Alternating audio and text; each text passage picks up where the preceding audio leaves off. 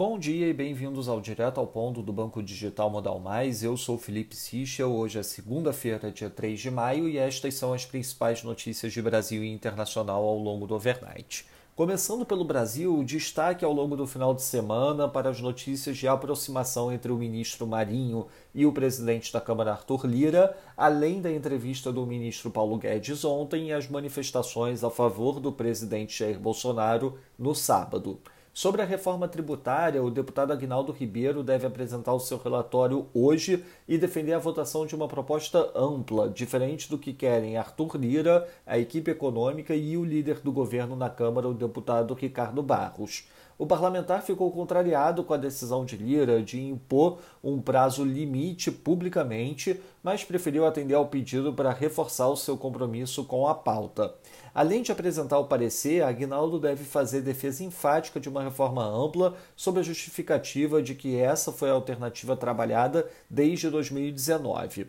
Já Lira afirmou ontem que a proposta de um imposto digital discutida no âmbito da reforma trabalhista não configura a recriação de uma CPMF. Segundo o parlamentar, o tema pode ser discutido por último, mas pode ter aceitação dos deputados. Sobre a vacinação, a Secretaria Municipal de Saúde do Rio confirmou ontem a retomada do calendário após o recebimento de 17 mil doses da vacina Coronavac. O calendário de segunda dose havia sido suspenso no sábado. Além disso, o novo aumento na chegada de vacinas desde a última sexta-feira deve permitir a manutenção de um ritmo elevado de imunização ao longo dos próximos dias. Passando para o setor internacional nos Estados Unidos, como comentado em nosso Before Market Opens, a Janet Yellen minimizou ao longo do final de semana os riscos inflacionários do pacote de estímulo do presidente Joe Biden.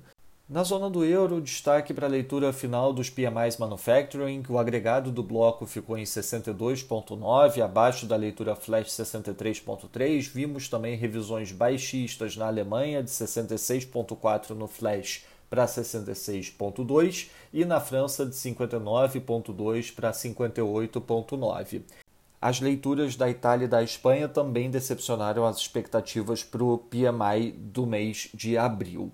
Em relação ao Banco Central Europeu, o De Guindos afirma que a instituição pode pensar em retirar estímulo caso a vacinação e a economia acelerem, e a Comissão Europeia propõe permitir a reabertura gradual do bloco para viagens não essenciais desde que os visitantes venham de países com situação da pandemia controlada e estejam vacinados. Na Alemanha, as vendas no varejo de março avançaram 7,7%, acima do esperado 3%, e também observamos revisão na leitura anterior para 2,7%.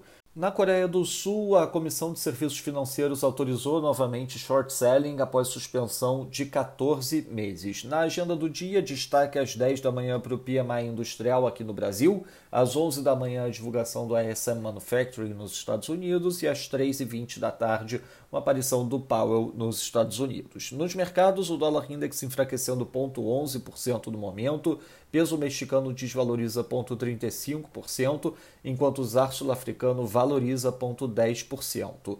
No mercado de equities, destaque para o S&P Futuro, que avança 0,28%, enquanto o DAX enfraquece 0,08%. Já no mercado de commodities, o WTA enfraquecendo 0,44%, enquanto o Brent cai 0,61%. Essas foram as principais notícias do overnight. Um bom dia a todos. Até o nosso próximo podcast direto ao ponto do Banco Digital Modal Mais amanhã.